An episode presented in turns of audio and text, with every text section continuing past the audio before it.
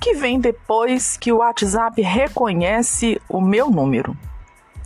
Assim que o aplicativo é instalado, ele automaticamente abre a tela dos seus contatos.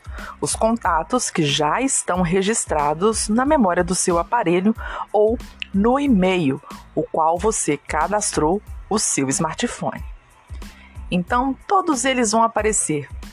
E pode ser que alguns sem o nome registrado também venha. Por isso, é muito importante a gente entender como é que a gente adiciona um contato no WhatsApp. Vamos ver como é que isso funciona no próximo podcast?